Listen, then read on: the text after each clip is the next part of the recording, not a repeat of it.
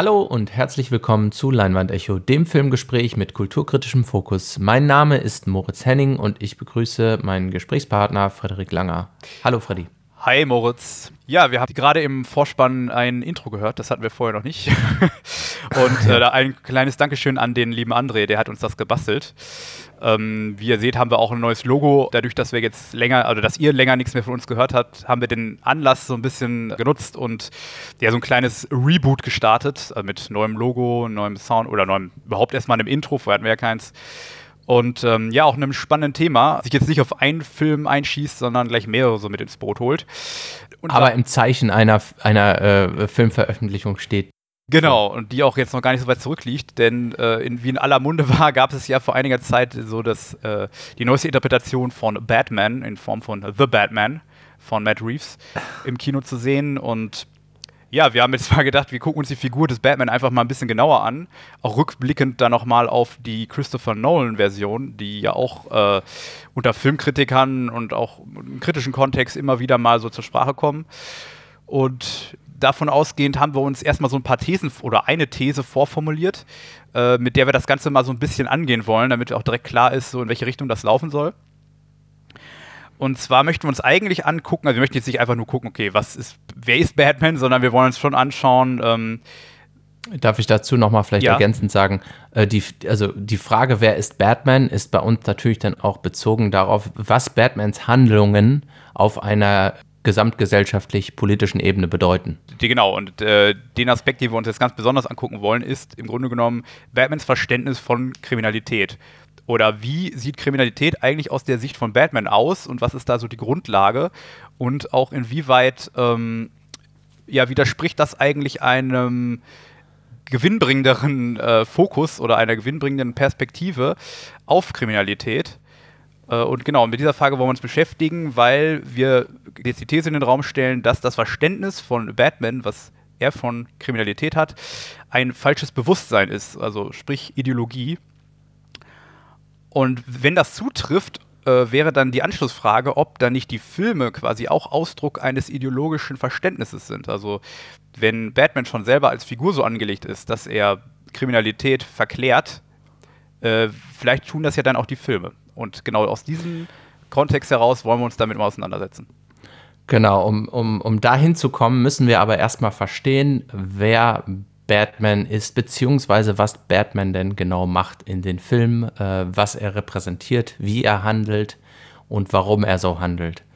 Ähm, und da sind die Filme tatsächlich nicht ganz, nicht immer ganz einheitlich, also trotz der Gemeinsamkeiten der äh, Figur Batman in allen äh, den Filmen gibt es auch ähm, Unterschiede in den Motiven, äh, warum Batman tut, was er tut. Grundsätzlich lässt sich natürlich fürs Erste schon mal festhalten, dass Batman Kriminalität bekämpft in irgendeiner Form. Ähm, äh, genau, und sein Weg, äh, Kriminalität zu bekämpfen, das, das können wir vielleicht auch schon mal festhalten, ist, ähm, indem er kriminelle, kriminelle Organisationen ähm, äh, ja, sozusagen zur Strecke bringt, also ohne sie, sie umzubringen, aber in, hinter Gittern bringt oder ähm, bekämpft. Ja, und das ist, äh, genau, also grundsätzlich kann man ja sagen, also es gibt ja die unterschiedlichsten Interpretationen von Batman, auch im Kino.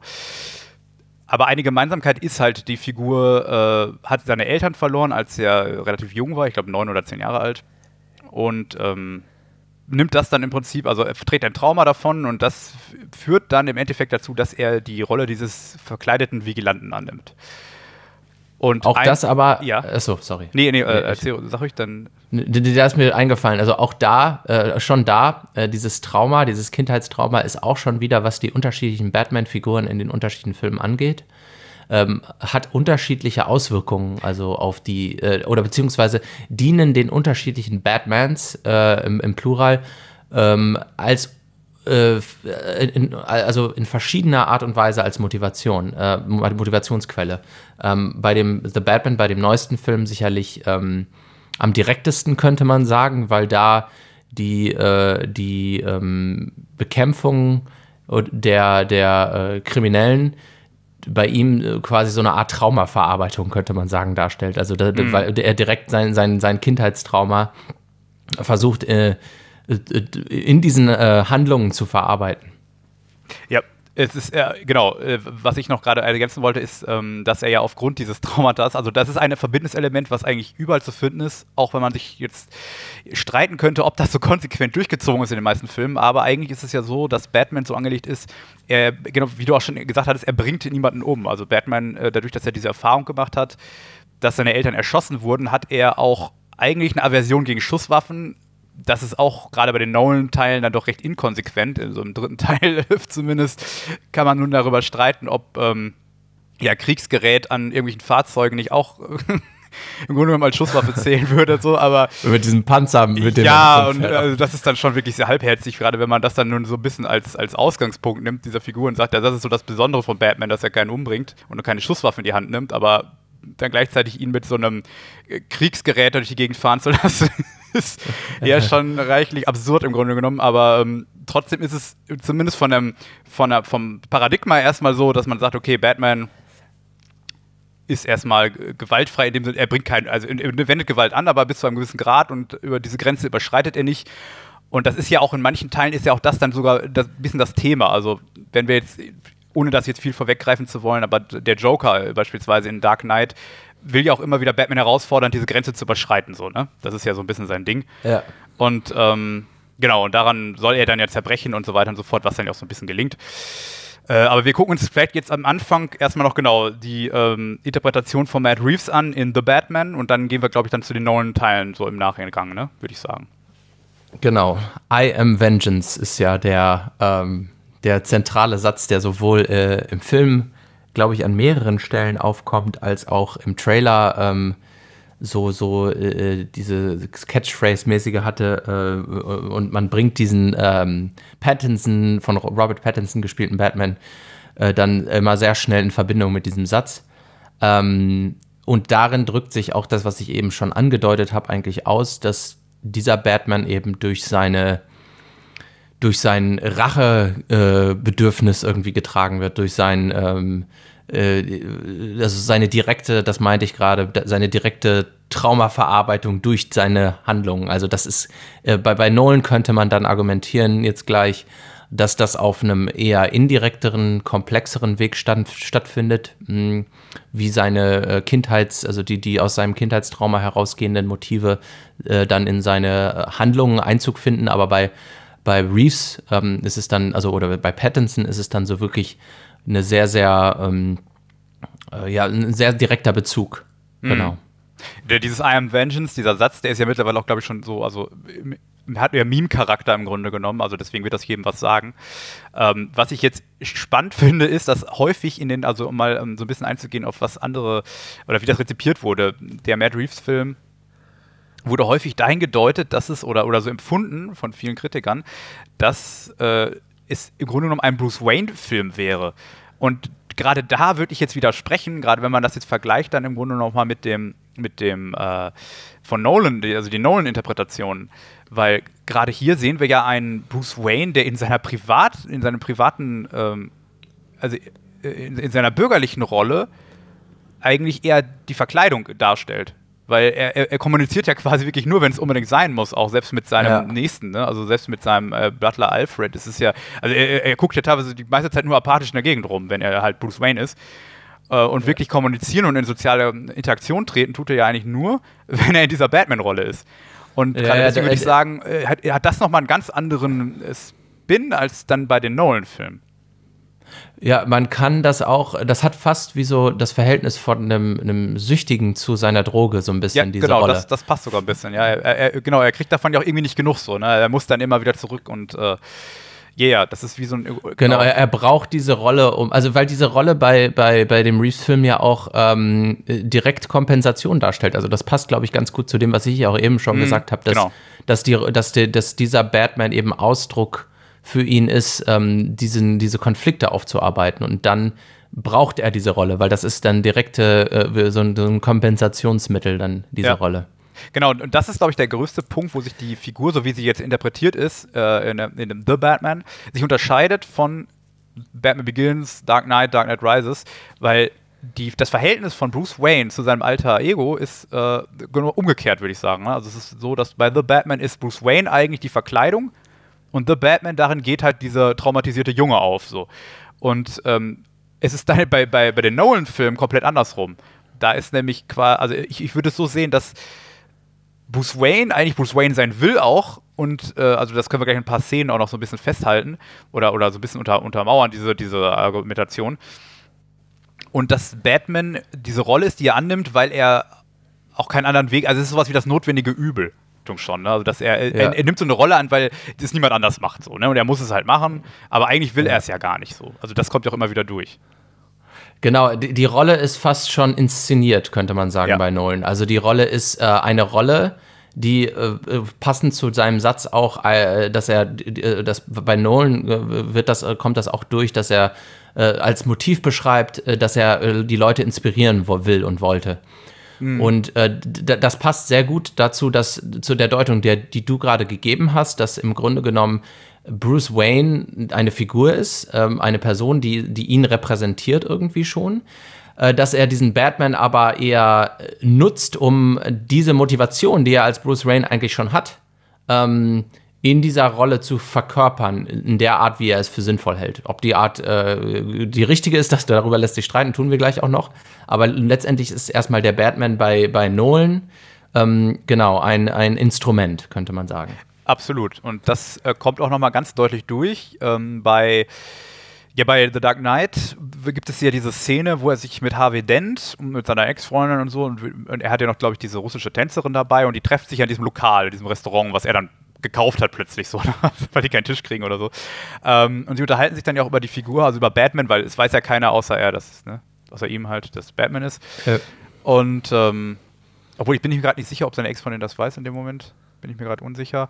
Auf jeden Fall ist es ja so, dass Nee, doch, sie weiß es. Ja, ja, sie weiß sie, ja, dass sie er weiß genau und deswegen gibt es auch immer dieses, deswegen gibt es ja auch dieses, diesen Konflikt, dass sie keine Beziehung mit ihm will, weil sie, er, er, muss diese Rolle ablegen ja, ja. erst, ne?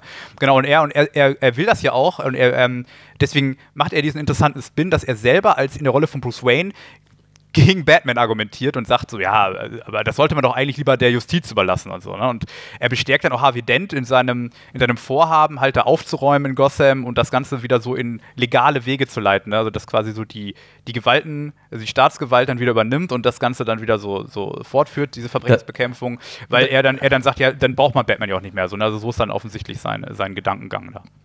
Das ist dieses Gespräch, wo die in dem Restaurant, was Bruce Wayne gehört, sitzen, ne? Genau, in, das meinte ich ja gerade. Ne? Genau, er kauft das ja yeah. oder so. Er sagt dann irgendwie, oder das genau. ist meins oder so. Oder er hat es gerade gekauft oder ich weiß nicht mehr genau. Ja, so. ja, genau, die Szene, ja, ja. Ja, und ähm, ganz genau kriegt das auch nicht mehr Kette, aber es ist dann so, dass er, genau, und, dann, und er macht sich auch so ein bisschen über Batman lustig sogar als Bruce Wayne. So, ne? Er sagt dann, yeah. hier, und bestärkt dann die ganze Zeit Harvey Dent darin, das zu machen und will dann auch, und genau, dann geht es ja auch weiter, das ist ja auch ein Plotpunkt dann im Prinzip, dass er dann sagt, G ganz kurz, vielleicht. du sollst ja, also er, er, will ja diese Spendengala für ihn machen, damit er dann da genug Geld hat äh, für Ewigkeiten, um seine, ähm, ne, um sich dann als Staatsanwalt irgendwie äh, ja. ne, wählen zu lassen. Ja, äh, was wolltest du sagen?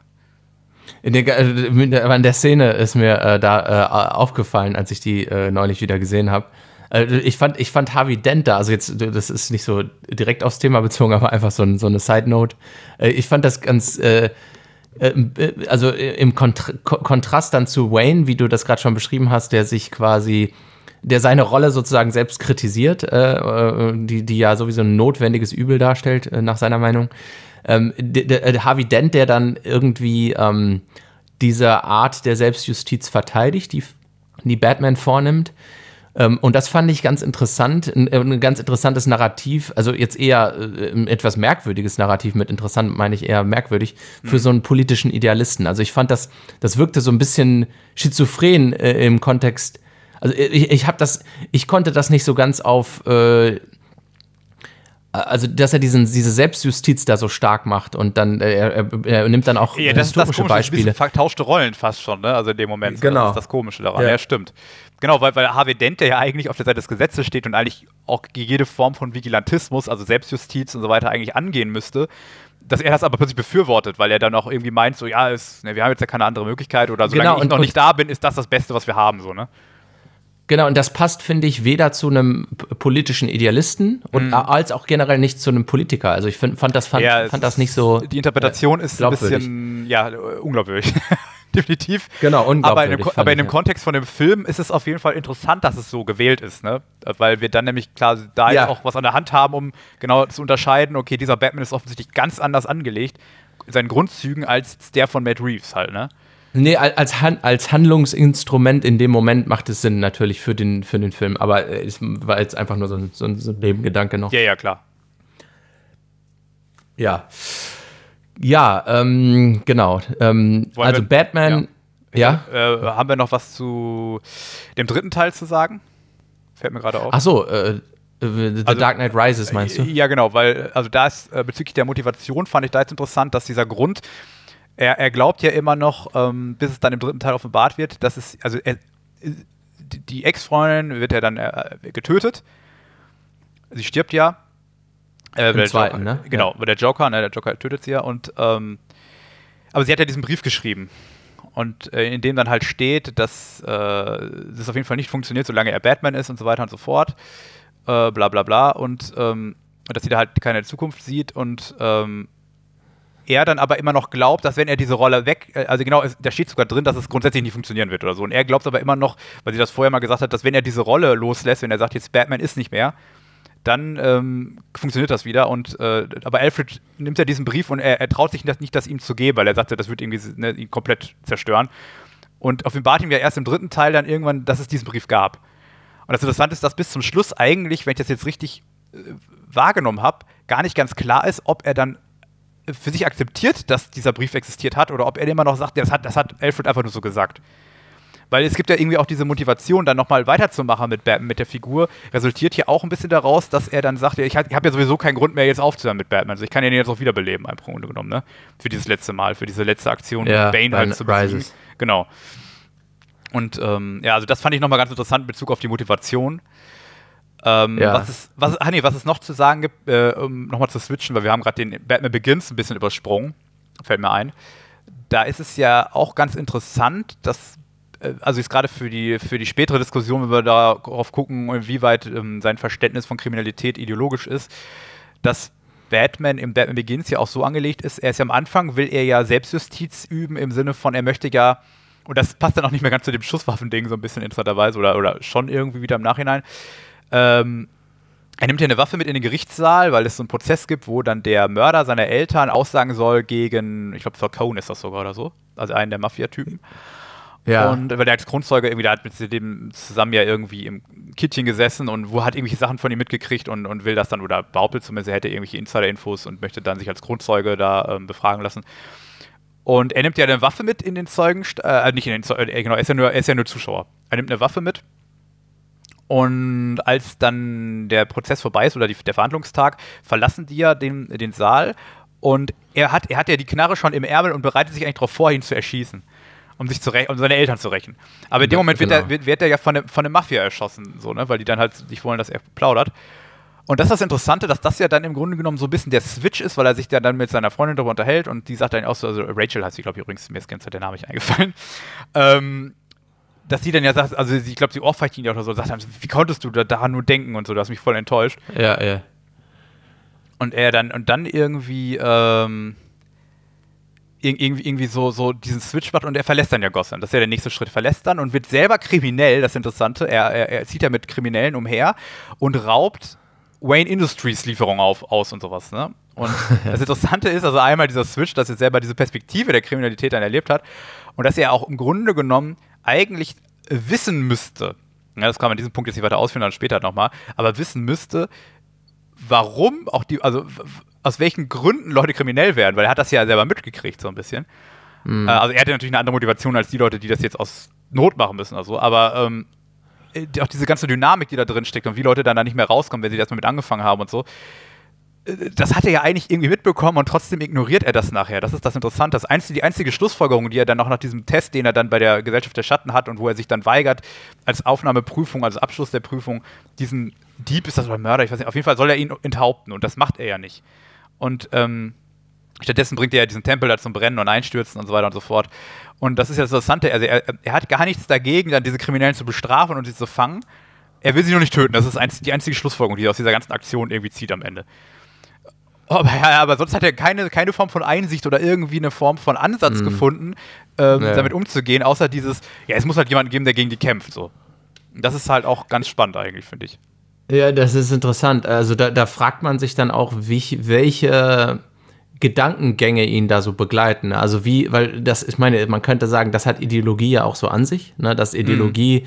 selbst wenn man bestimmte, ähm, also da kommen wir sicherlich am Ende des Podcasts noch zu, aber selbst wenn man bestimmte ähm, äh, in, in, bestimmten Konflikten äh, sich verhält oder unter denen leidet, also das, wenn, selbst wenn man Leidtragender ist, kann die Ideologie halt eben noch ähm, dieses Leid ähm, zu, äh, zu äh, einem falschen Bewusstsein dann führen. Ne? Also äh, ja. dieses Leids. Ne? Und, und genau, und das, also, aber da müsste man jetzt nochmal argumentieren, was da genau bei ihm dieses Bewusstsein ist, aber da kommen wir am Ende sicherlich auch nochmal hin.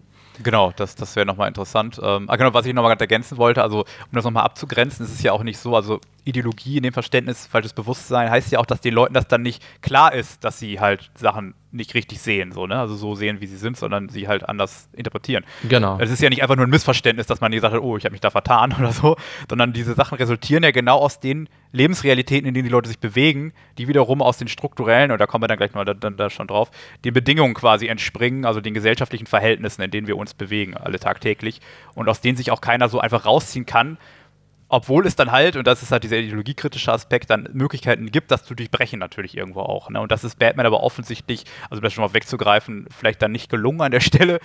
Ähm, aber gut, da kommen wir dann später nochmal zu. Wolltest du noch was zu einem der Batman-Filme sagen? Äh, an der Stelle würde ich jetzt sagen, nein. Äh, wir kommen dann da später nochmal drauf zurück, ne? also wenn mir da noch genau. was einfällt. Ja. Dann würde ich nämlich, finde ich nämlich eine ganz gute Gelegenheit, äh, die Diskussion, die wir gerade äh, jetzt äh, am Ende hatten, aufzugreifen und äh, dann nochmal wirklich zu gucken, weil wir sind jetzt schon bei, bei dem Begriff Ideologie angelangt. Ja, was macht denn Batman? Also äh, genau, oder was ist, ist so das, was, ähm, was vereinheitlichend in den Filmen so die die Grundmotivation Batmans bildet. Und was wir halt ja schon am Anfang festgehalten haben, ist, dass Batman ähm, äh, Kriminalität bekämpft, indem er Kriminelle bekämpft. Ne? Das könnte man. Äh, das ist ähm, sehr gut zusammengefasst, genau. So. Das ist sein, sein, seine Herangehensweise, ja. Und das ähm, nennt, oder das, das kann man auch als äh, in, in, der, in der, wenn man das auf einer ähm, wissenschaftstheoretischen äh, beziehungsweise auf einer, einer sozialphilosophisch-soziologischen Perspektive benennen wollen würde, ähm, als normativen oder moralischen Individualismus bezeichnen. Ähm, das heißt, dass ähm, die Ursachen für, für, für, für bestimmte Dinge, die, also für gesellschaftliche Phänomene in den Individuen gesucht werden. Ähm, und das macht Batman im Grunde. Also er, ähm, wie gesagt, er bekämpft Kriminalität, indem er Kriminelle bekämpft. Das heißt, er er, er sieht die Ursächlichkeit für diese Kriminalität innerhalb von ähm, individuellen Intentionen. Mhm. Und äh, dass es da noch einen anderen Weg gibt, das, das, da komme ich gleich zu, aber ich würde jetzt erstmal, also äh, äh ich, ich äh, habe da nämlich noch, ähm, noch, noch ein Zitat zu, äh, wo ähm, ähm, James Tilley, äh, ein Soziologe, ähm, genau diese Form von Narrativen beschreibt, in denen ähm, Individuen für bestimmte ähm, Phänomene verantwortlich gemacht werd, werden, beziehungsweise in denen die Zuschreibung von Phänomenen als Intention von Individuen äh, gedeutet werden. Äh, ich zitiere: ähm, To construct a standard story, start with a limited number of interacting characters, individual or collective. Treat, treat your characters as independent, conscious, and self motivated. Make all their significant actions occur as consequences of their own deliberations of imp- or impulses. Limit the time and space within which your characters interact. With the possible exception of externally generated accidents, you can call them chance or acts of God. Make sure everything that happens results directly from your character's actions. Ähm, das ist das, was James Tilly, also Zitat Ende, das, was James Tilly als sogenannte Standard Story bezeichnet. Ähm, und äh, in einer Standard Story, wie äh, in dem Zitat auch äh, schon ähm, rausgekommen ist, werden, und wie ich das auch vorher schon gesagt habe, werden die Handlungen, ähm, äh, werden, also die, werden die Handlungen von einzelnen Charakteren ähm, als grundsätzliches Verantwortungselement gedeutet. Genau, man könnte jetzt auch sagen, dass gerade so im, wenn man das jetzt so auf, auf den äh, auf politische Interpretation so dieser Sichtweise übertragen würde, könnte man auch sagen, dass das quasi so der liberalen Sichtweise entspricht, wo alles quasi so auf eine äh, freiwillige Willensentscheidung zurückzuführen ist im Grunde genommen. Also jeder ist dann selbstverantwortlich, weil jeder diese Entscheidung getroffen hat, so den Weg zu gehen oder den Weg zu gehen. Und die alternative Herangehensweise wäre es dann natürlich zu gucken, okay, aber warum, oder überhaupt erstmal zu fragen, okay, aber warum kommen denn Leute überhaupt zu diesen Willens Willensentscheidungen? Warum machen sie das überhaupt, was sie da tun? Äh, weil das, in, also in dieser Sichtweise des, des ähm, ja, dieser individualistischen Sichtweise darauf hinausläuft, dass diese, dieser Ent Prozess der Entscheidung irgendwie aus dem Nichts kommt. Ne? Also der hat irgendwas Metaphysisches an sich im Grunde genommen. Und, ähm, aber das kann es ja irgendwo nicht sein. Das heißt, man muss ja trotzdem irgendwo sich, es muss ja irgendwo einen Grund geben, eine Motivation geben. Und das, ähm, Ge genau, wollen wir uns dann auch ein bisschen angucken. Genau. Ähm, woher kommt, also beziehungsweise was könnte man jetzt, also was wäre das Alternativmodell, könnte man jetzt fragen. Also äh, man könnte ja jetzt auch denken, ja, das klingt doch eigentlich ganz plausibel, äh, dass, dass, äh, dass wenn irgendwie was falsch läuft, wenn zum Beispiel äh, irgendwie Kriminalität am Werk äh, ist, zu sagen, ja, da müssen wir die Kriminelle hinter Gittern bringen. Und so scheint es ja auch in einer ähm, also, also so, so, scheint ja quasi unsere Gesellschaft auch ähm, ähm, das äh, politisch äh, und rechtlich vorauszusetzen, also diese Denkweise. Ne? Ähm, aber warum, oder, oder, oder zumindest zu einem großen Teil, warum oder inwiefern könnte man das jetzt ähm, hinterfragen? Und da ähm, ich, möchte ich jetzt einen Ansatz von der ähm, amerikanischen äh, äh, Philosophin Sally, Sally Hesslinger ähm, vorstellen, ähm, indem sie ähm, von, also als, als, Alternative, als Alternative zu diesen Standard Stories, sogenannte strukturelle ähm, Erklärungen ähm, bevorzugt. Und ähm, eine strukturelle Erklärung zeichnet sich dadurch aus, also, oder ich, ich, ich bringe mal ein Beispiel, weil man müsste jetzt fragen, was ist denn, was ist denn überhaupt äh, Struktur und äh, wie, inwiefern kann dann so eine Struktur dann ähm, in, in irgendeiner Form ähm, als Alternative zu einem solchen normativen Individualismus, zu einer Erklärung, wo halt Individuen verantwortlich gemacht werden, ähm, gültig sein.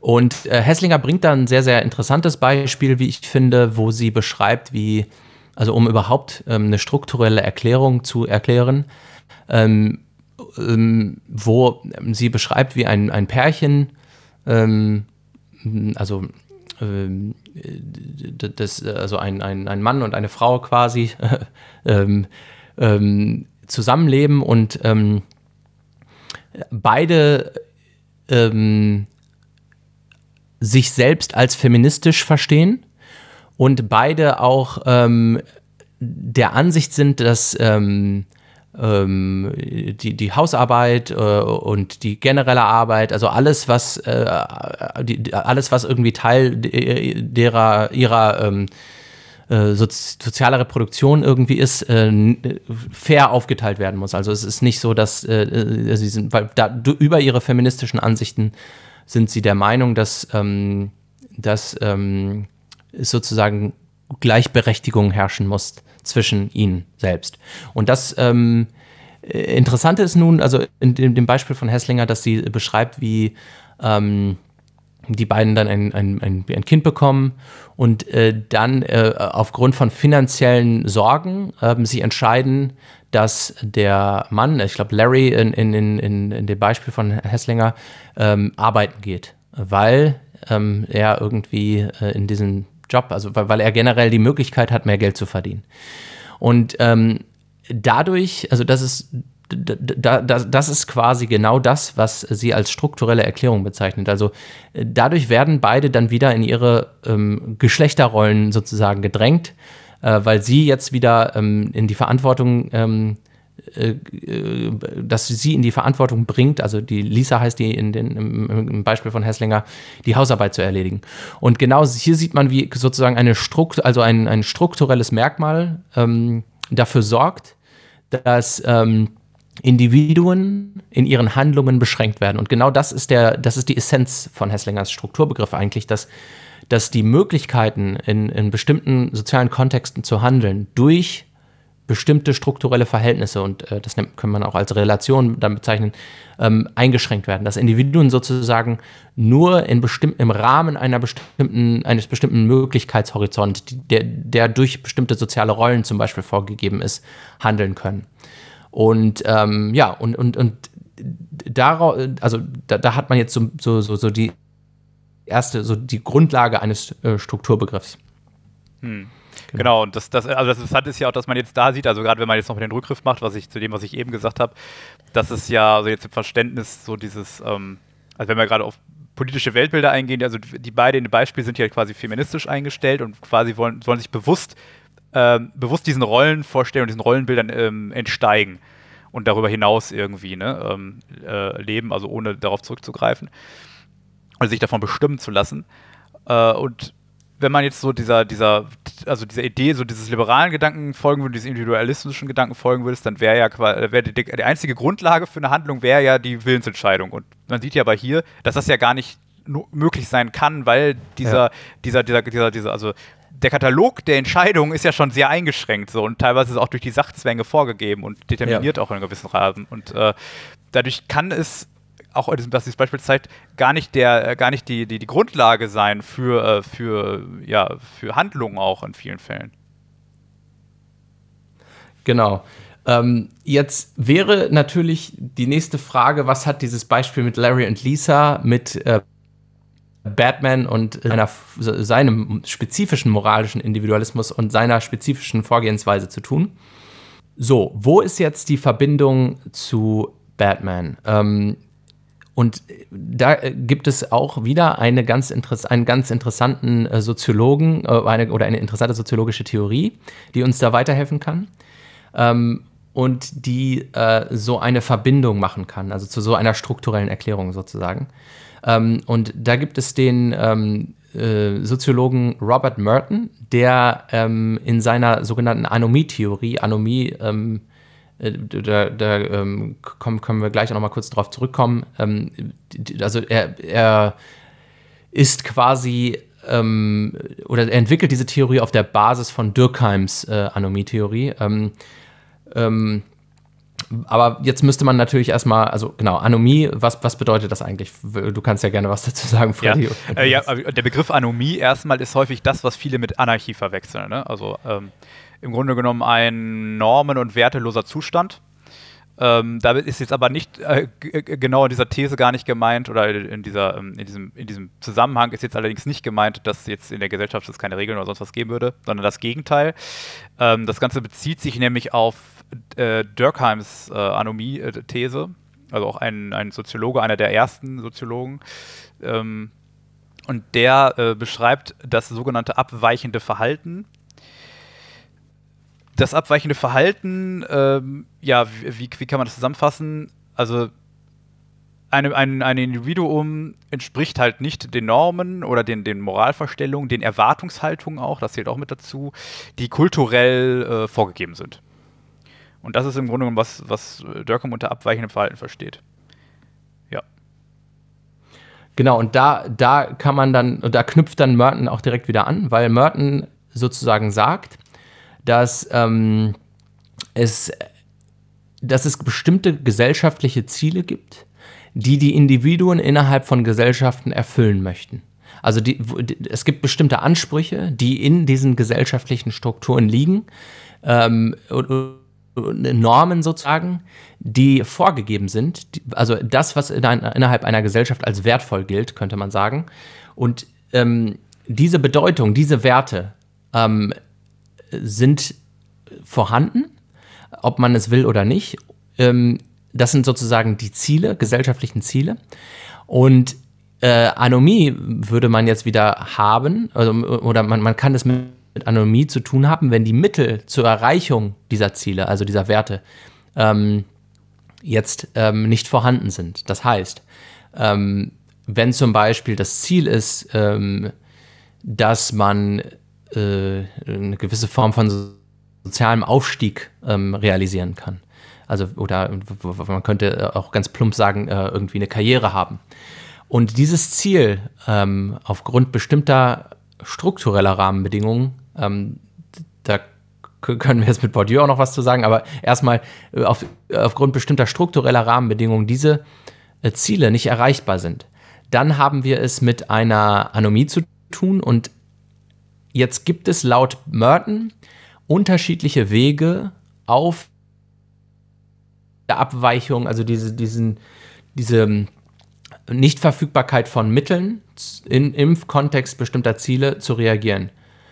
Und ähm, da ist der eine Weg, der mit Kriminalität von Merton in Verbindung gebracht wird, das, was Merton als Innovation bezeichnet. Ähm, das heißt, die Ziele werden akzeptiert, laut äh, Merton, ähm, aber die Mittel sind eben nicht vorhanden. Also hier ist es so, dass, dass, dass sozusagen, dass diese Individuen ähm, diese Norm ähm, für sich internalisiert haben und auch an diese Normen sozusagen glauben, also diese, dass sie sozusagen diesen Aufstieg ähm, wollen. Ne? Also sie sind, sie, sie, es gibt dann natürlich zum Beispiel auch den Weg der Rebellion, dass man sich diesen Normen gar nicht verschreibt. Äh, in diesem Fall ist es aber so, dass die Normen akzeptiert werden, aber die Mittel zur Erreichung eben nicht vorhanden sind und dann Kriminalität das Resultat ist. Genau. Ähm, ich wollte nur kurz ergänzen, also ähm, abweichendes Verhalten wird auch als deviantes Verhalten bezeichnet. Vielleicht ist das jemandem schon begegnet, das Wort. Also das ist halt so der Fachbegriff dafür im Grunde genommen. Ähm, wer die Serie Manhunt kennt, dem wird das wahrscheinlich was sagen. da wird das nämlich auch in den ersten Folgen thematisiert. Ähm, auch Durkheim wird da kurz zitiert, glaube ich, an einer Stelle. Ähm, genau, ähm, ja, wenn wir schon bei den Mitteln und Zielen sind, dann ähm, können wir nochmal überleiten zu einer weiteren kleinen, ganz kleinen Theorie-Exkurs. Ich werde es auch wirklich knapp halten, damit das jetzt nicht über die Leute überfordert hier. Ähm, aber wenn man sich jetzt angucken will, okay, was sind denn jetzt die Mittel? Was, was soll man denn darunter verstehen? Man könnte jetzt sagen, ja, okay, der hat halt kein Geld oder so, aber das ist halt ein bisschen kurz gegriffen und äh, man kann sich das Ganze ganz gut ausmalen oder, oder, oder veranschaulichen, indem man äh, Pierre Bourdieus Kulturtheorie heranzieht. Der geht nämlich davon aus, dass das Leben im Grunde genommen äh, oder dass das Potenzial, was jeder hat, auch in Bezug auf Zielerreichung, äh, ich werde gleich, kurz gleich noch kurz sagen, was, was er mit unter Zielerreichung, also was, was er da genau äh, sieht. Ähm, aber das, das, das quasi, also das, das Leben wird als Spiel begriffen. Also es, ist, es, äh, es gibt vier verschiedene Kapitalsorten, und die kann man sich jetzt so vorstellen, wenn man sich das jetzt so ganz, ganz einfach und simpel einmal ausmalen will, dass jeder hat so Coins, wie auf so einem Spieltisch. Und die, um, es gibt halt das ökonomische Kapital, das ist die einfachste Form des Kapitals. Dann gibt es das kulturelle Kapital. Das ist, ähm, darunter versteht man quasi Bildung, Bildungsabschlüsse. Also es gibt ja noch Unterformen, die werde ich jetzt aber nicht aufmachen, aber nur damit dann ne, klar ist, was damit gemeint ist. Und dann gibt es soziales Kapital, das ist im Grunde also die Gesamtheit der sozialen Beziehungen und Verbindungen, in denen man irgendwie ähm, drinsteckt. Ähm, und dann gibt es noch das symbolische Kapital. Das symbolische Kapital ist das im Prinzip, was für die Zielerrechnung interessant ist, weil das symbolische Kapital, äh, also man kann sich das als Prestige vorstellen. Und es ist jetzt auch gar nicht so gemeint, dass es gesamtgesellschaftlich jetzt um Anerkennung geht, sondern bei Bourdieu geht es auch immer um Felder. Also es gibt die Gesellschaft, ist in so Felder eingeteilt, in denen sich die Individuen bewegen und das kann auch switchen. Ne? Es gibt das Feld Schule, es gibt das Feld, weiß ich nicht, Regierung oder so, da kann man jetzt alles Mögliche aufmachen. Und äh, also man kann auch in ganz vielen Feldern sich gleichzeitig bewegen, immer wieder. Nur in der Situation ist man halt in dem einen oder dem anderen. Und in diesen, in diesen Feldern kann man dann mit dieser Währung, also mit diesen Währungen, die man hat, ne, diese vier verschiedene Kapitalsorten, kulturelles, soziales, ökonomisches, symbolisch, und da kann man halt spielen, um dann eben das umzuwandeln in, also das eigentliche Ziel, also man kann das auch rück, man kann das auch quasi rückwärts, rückwirkend in andere Kapitalsorten wieder äh, umwandeln, aber das Ziel ist es erstmal, symbolische Kapital zu bekommen, weil das bedeutet dann, dass du in dem Feld, äh, also man könnte das jetzt auch mit Anerkennung gleichsetzen, also, aber es ist, du hast jedenfalls eine, eine, eine, ähm, eine Form von Prestige in einem bestimmten Feld, das kannst du erreichen, indem du beispielsweise mit Bildungsabschlüssen irgendwo was erreichst oder du setzt dann halt eine Kombination ein aus Bildungsanschlüssen, aus Geldmitteln, die du dann hast und Verbindungen, irgendwelche Connections und dann erreichst du in dem Feld das und das. Ganz simpel erstmal so dargestellt. Ähm, Besonderheiten sind jetzt folgende. Also es gibt beim ökonomischen Kapital einmal die, die, die Besonderheit, dass es, ich habe eben schon gesagt, dass ein, die einfachste Form des Kapitals ist. Das bedeutet im Grunde genommen auch, dass es im Kapitalismus, also in der Gesellschaftsform, mit der wir uns bewegen, auch so eine Art Joker-Charakter hat. Ne? Also du kannst es eigentlich fast immer als Ersatz für eine andere Währung einsetzen. Das hat natürlich den Vorteil, dass Leute, die jetzt extrem viel ökonomisches Kapital haben, viel weniger kulturelles und soziales Kapital benötigen. Ähm, kann aber auch dazu führen, dass jemand, der sehr viel, mit sehr viel sozialem Kapital startet, das irgendwie schafft zu switchen in, also zu wechseln, um in diesem, ne, diesem Jargon zu bleiben, in ökonomisches Kapital und das wiederum dann einzusetzen, um dann Prestige zu erlangen. Ne? Also das immer ganz klar zu veranschaulichen. Ähm, das ist mit Pierre Bourdieus äh, Kapitalsorten gemeint. Eine, ähm, achso, bei, genau, zum ökonomischen Kapital kann man jetzt noch sagen, ähm, damit ist jetzt nicht, also er entlehnt diesen Begriff sogar bei Marx ursprünglich, aber er fasst ihn ein bisschen anders. Und zwar, es geht jetzt nicht nur um Produktionsmittel, was jetzt Kapital wäre, ne, oder, oder um, um ähm, ja, also Werte, die quasi zur Akkumulation taugen sondern er versteht darunter alles Mögliche. Ne? Also das kann auch äh, Geld sein, ähm, Wertpapiere, etc. Also das gibt es von Marx ja theoretisch dann auch, aber da, da gehen wir jetzt zu, zu, tief rein in die Materie. Nur damit klar ist, also bei alles, was irgendwie einen finanziellen Vorteil bringt, so könnte man das ganz einfach sagen, ist ökonomisches Kapital bei Bourdieu. Und jetzt könnte man natürlich sagen, als wenn irgendwo was fehlt, von diesem, von diesem ähm, Kapital, dann muss man das ja, muss man das ja irgendwie erlangen. Aber wenn Leute jetzt starten mit einem, generell mit wenig Währung, also mit wenig Coins auf allen vier Kapitalsorten, wir nehmen jetzt mal das Prestige erstmal raus als Zielkapital, deswegen nehmen wir mal die drei erstmal nur, also ökonomisches, soziales und kulturelles, dann muss es ja Wege geben, trotzdem, wie man jetzt da hinkommt. Und das ist jetzt nämlich das Ding, und wenn man, wenn man jetzt ähm, dem, äh, genau, das Interessante ist auch, dass das kulturelle Kapital auch anerkennt, äh, wenn man, wer, also man kann auch kulturelles Kapital gewinnen, wenn man zum Beispiel sehr gut darin ist, also ist jetzt mal ganz, ganz, ganz einfach erzählt oder ganz einfach gesagt, wenn man sie sehr nah an kulturelle, normative Gegebenheiten hält. Also wenn man zum Beispiel ne, so bestimmte Sachen immer wieder befolgt, Höflichkeitsformen, sowas jetzt als ganz, ganz simpel dargestellt. Das ist halt auch kulturelles Kapital theoretisch, mit dem man was erreichen kann. Ne, kann man sich ja auch ganz ausmalen. Jemand, der jetzt immer super freundlich ist und äh, ne, bla bla bla und kennt diese Sachen, diese ganzen Umgangsformen, der kommt halt schneller klar auch und kann dann zum Beispiel soziales Kapital erlangen und so weiter und so fort. Das Ding ist aber, dass man jetzt davon ausgehen könnte, dass ja auch dann im Grunde genommen, wenn man jetzt sagt, es gibt auch diese illegalen Formen Kapital zu erlangen, dass dann zum Beispiel ökonomisches Kapital, weil ist, häufig ist es ja bei Kriminalität, auch jetzt speziell bei Batman, geht es ja häufig auch im Kern irgendwie um ökonomisches Kapital. Es geht ja auch um Geld. Also jetzt nicht unbedingt, bei The Batman zum Beispiel können wir noch drüber reden, da gibt es auch eine Ausnahme so ein bisschen, ne, was aber auch ganz interessant ist. Ähm, aber es geht ja um Geldmittel, im Grunde genommen um ökonomisches Kapital, weil das halt auch eigentlich äh, der schnellste Weg ist, um dieses Prestige zu erreichen, also um das symbolische Kapital zu erreichen. Nun ist es aber so, dass wenn man, also wenn man illegale Mittel nutzt, um möglichst viel ökonomisches Kapital anzuhäufen, nehme ich es auch als Beispiel, weil es ist schwierig halt über illegale Wege soziales Kapital, also geht schon über Betrug oder sowas, dann könnte man das jetzt auch machen, so, weiß ich nicht, Identitätsdiebstahl oder so. Ähm, aber nehmen wir jetzt mal das ökonomische Kapital, weil das ist am einfachsten. Dann sinkt im gleichen, im gleichen Augenblick, weil ich ja den nicht mehr den normativen Ansprüchen entspreche und sobald ich erwischt bin oder so oder, oder quasi gebrandmarkt bin als Kriminell, Krimineller, als jemand, der sich nicht an die Regeln hält, schwindet ja mein kulturelles Kapital zusätzlich. Weil äh, das, was ich dann im Prinzip, weil ich ja in den Augen der anderen auch äh, diesen ganzen Normenvorstellungen und den Normalitätsvorstellungen, die herrschen, gar nicht mehr entspreche. Das ist halt auch ein ganz interessanter Punkt. Genau, um jetzt nochmal ähm, mit den äh, Überlegungen, die du gerade gemacht hast, auf zu, zu, sozusagen den Bogen äh, zurück zu Merton und vielleicht auch Hesslinger zu führen.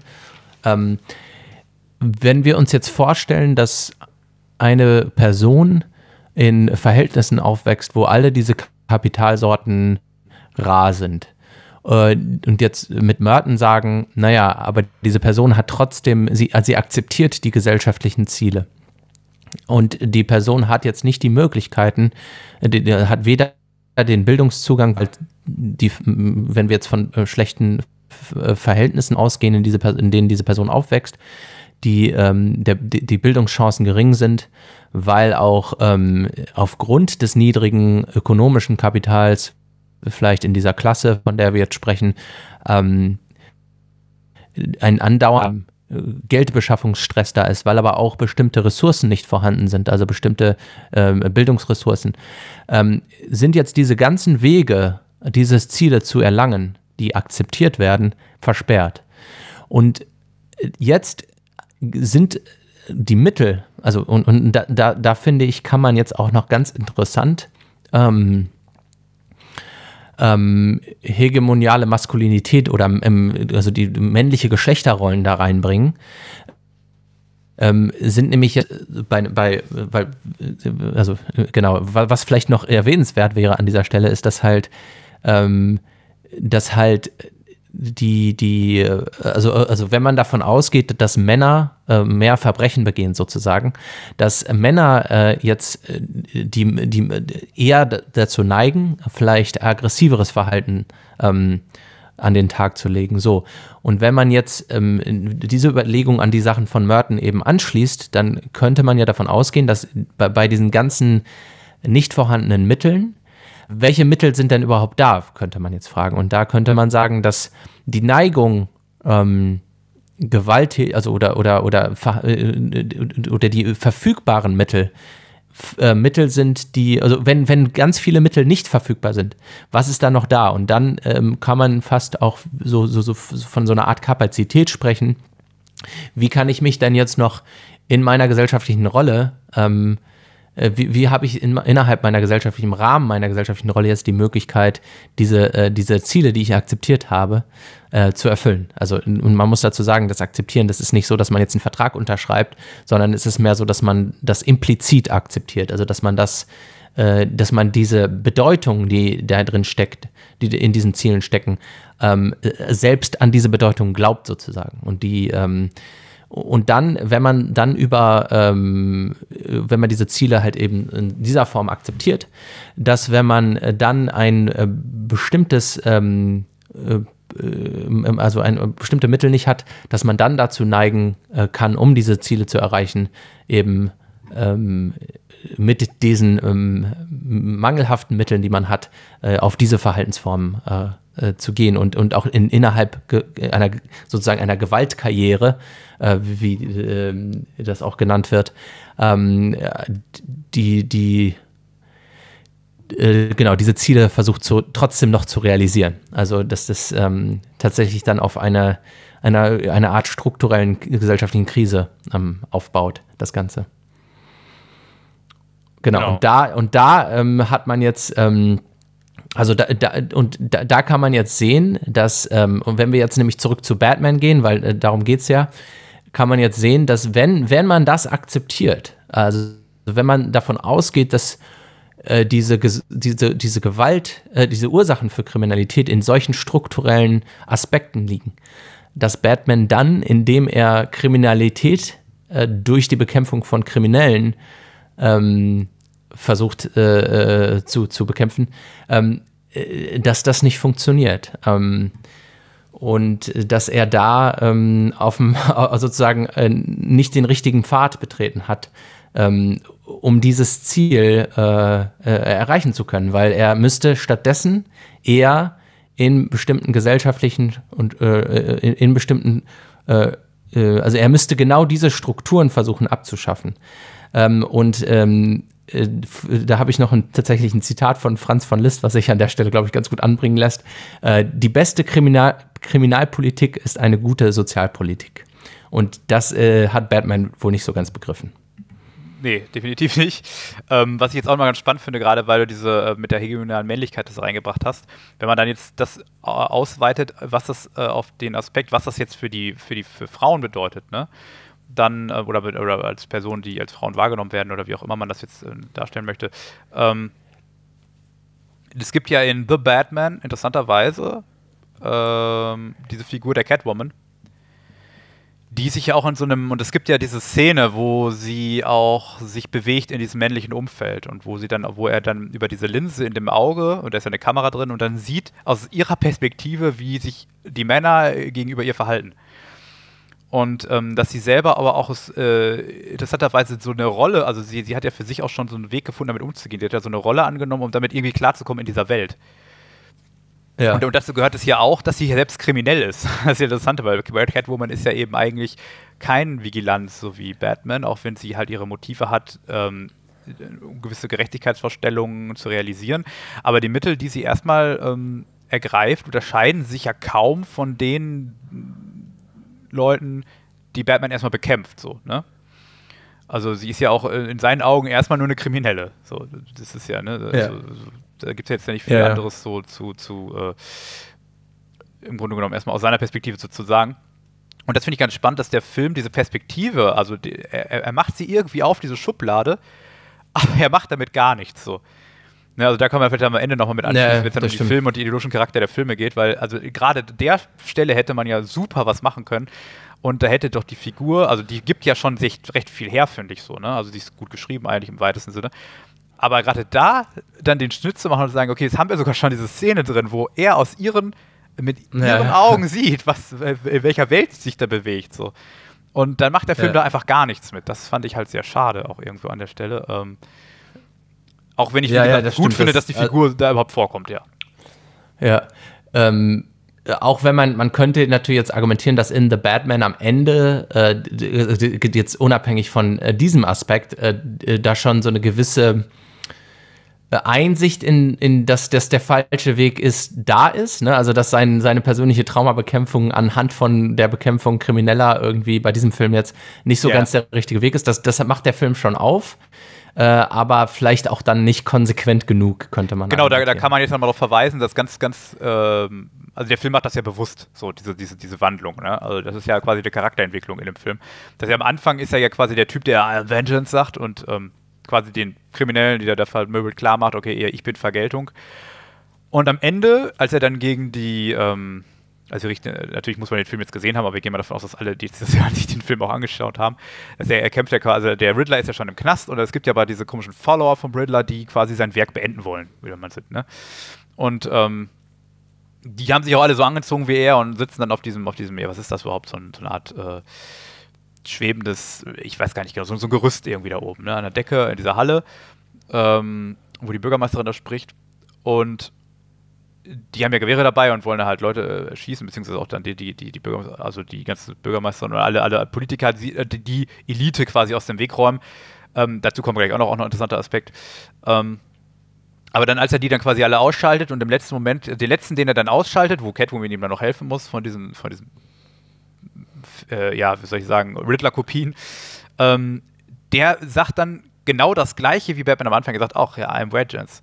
Und dann, der, da merkt er, okay, und wenn man das dann jetzt nochmal, ne, das habe ich eben schon angedeutet, jetzt nochmal sich anguckt, okay, was ist denn die Motivation vom Riddler? Weil da haben wir jetzt ja zum Beispiel nicht das Ding mit dem ökonomischen, äh, also dass jetzt zum Beispiel die, die, Kapitalsorten irgendwie fehlen würden an sich, sondern er ist erstmal, also beziehungsweise vielleicht schon irgendwo, aber das ist, in der, ist die zweite Ebene.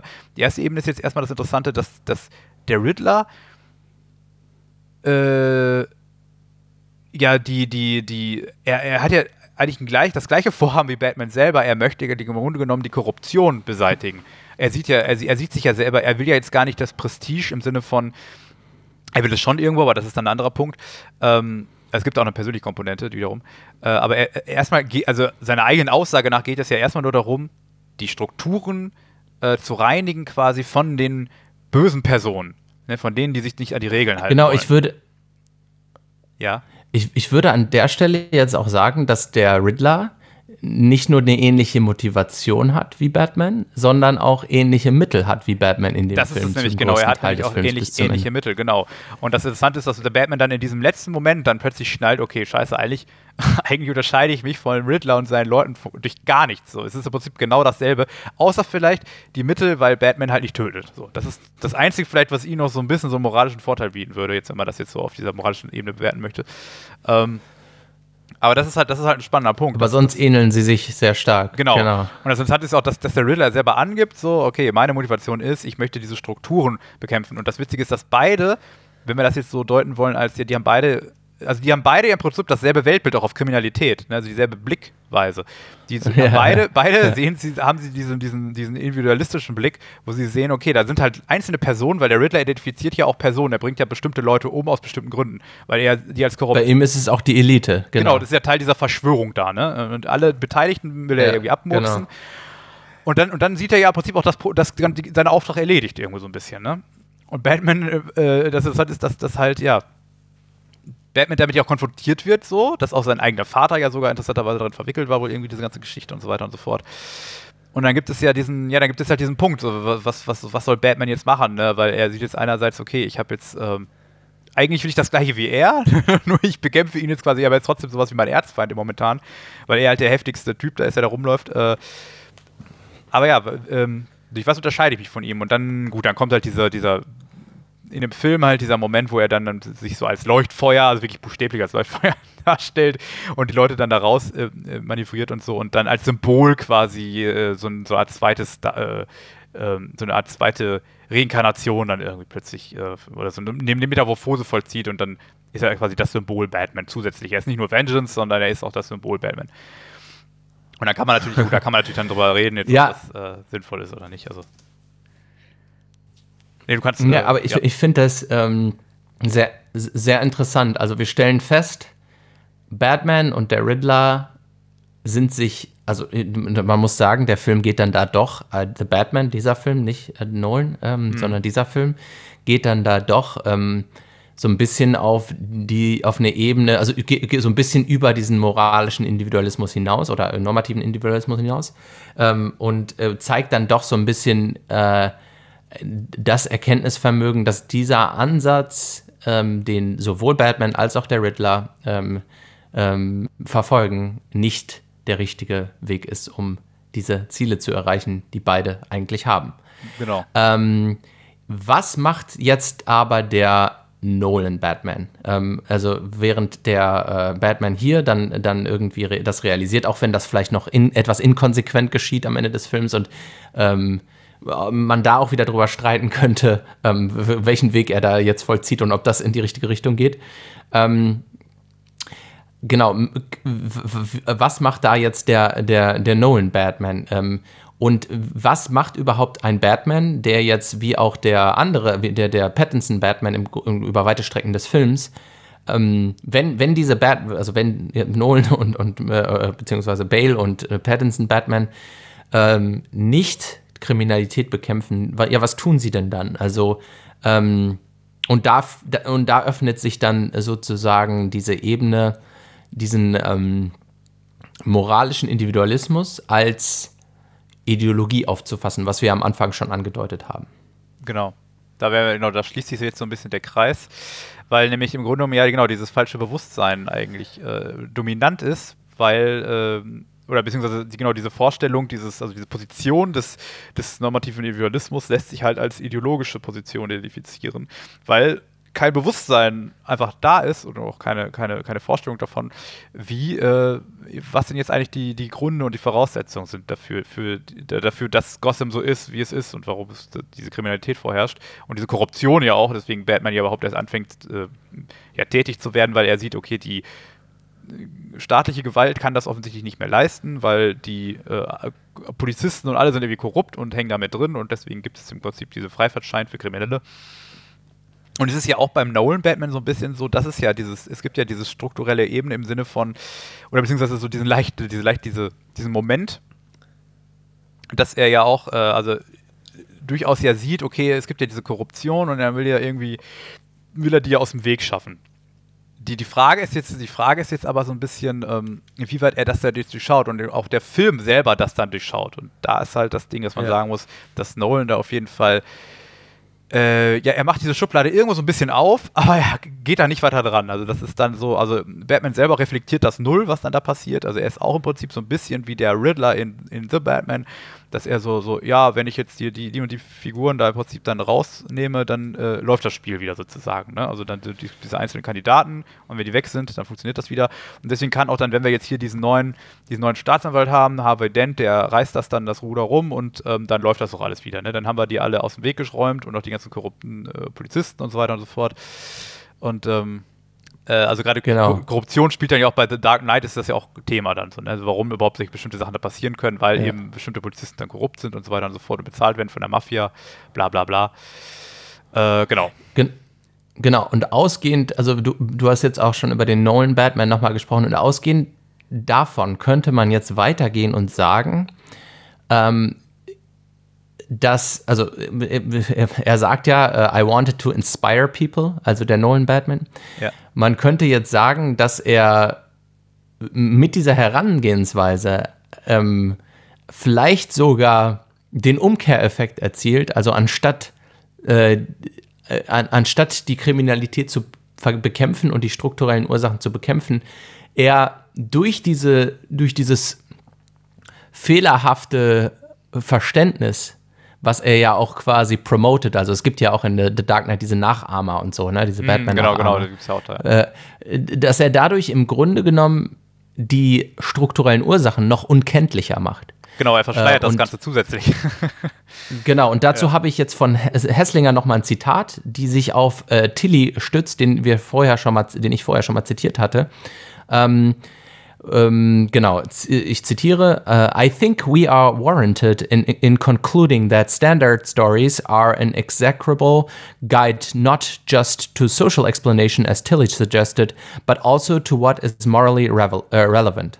The focus on individuals and their attitudes occludes the injustices that pervade the structural and cultural context and the ways that the context both constrains and enables our action.